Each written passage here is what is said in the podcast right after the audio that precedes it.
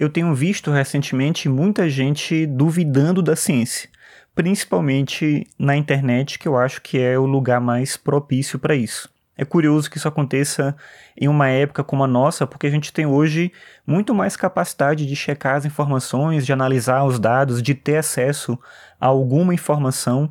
Então é curioso e ao mesmo tempo desesperador ver pessoas que têm capacidade cognitiva para poder pesquisar, entender, duvidar, ter algum ceticismo em relação a tudo que lhes é apresentada, essas pessoas caindo nessa ideia de que a ciência ela está errada, de que as coisas do ponto de vista do conhecimento acadêmico são perigosas e de que o senso comum ele é muito mais forte, muito mais necessário, muito mais perspicaz de alguma forma para tratar da realidade. É estranho a gente estar tá numa época que a gente está voltando para esse tipo de situação, sendo que esse é um tipo de comportamento, sei lá, pré-era científica mesmo, é quando a gente não tinha acesso à informação, onde a escolarização ela era um grande problema e as pessoas de fato eram enganadas facilmente por qualquer pessoa que tivesse um pouco mais de lábia ao defender qualquer ideia, qualquer tese.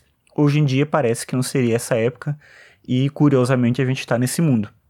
Eu fiquei pensando sobre isso e decidi trazer isso aqui para o podcast depois que eu vi um tweet. Eu não vou lembrar agora se eu consigo resgatar, mas se eu achar, eu coloco na descrição do episódio. Mas você já viu isso acontecendo na internet em algum lugar.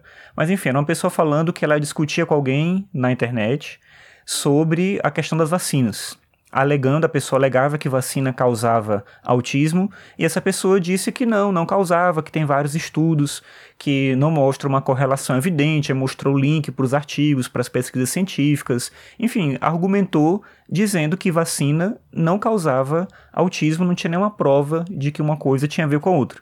E aí aquela pessoa inicial respondeu com a seguinte afirmação: Tudo bem, essa é a sua opinião.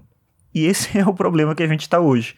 Você apresenta argumentos, você apresenta teses, você apresenta discussões científicas, você apresenta provas de alguma coisa e a pessoa diz que é apenas a sua opinião. E não é opinião, obviamente não é opinião, é fruto de uma pesquisa acadêmica, de uma pesquisa científica, tem método, tem uma forma de analisar, de investigar para poder chegar a determinada conclusão. Mas as pessoas reduzem tudo hoje à opinião e aí parece que a minha opinião, obviamente, vai ser a que vai valer porque eu quero que seja assim, porque eu gosto da minha opinião e não gosto da sua. Se a gente pensar em dois grandes teóricos da epistemologia do século XX que escreveram sobre ciência, a gente vai ver como eles talvez achassem que a gente tinha superado essa dimensão do tempo em que a gente duvida da ciência.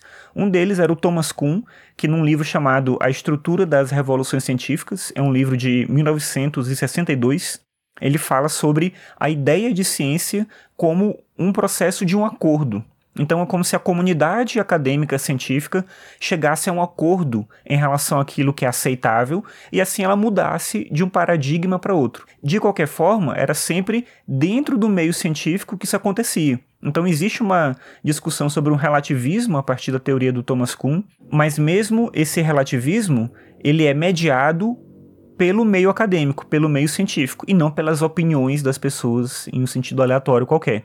De forma similar, um outro teórico da época, que é o Karl Popper, dizia, defendia uma perspectiva chamada falsificacionismo.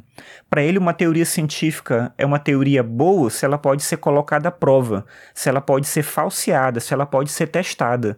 E isso é a base para toda e qualquer ciência. Quer dizer, pelo menos tinha que ser.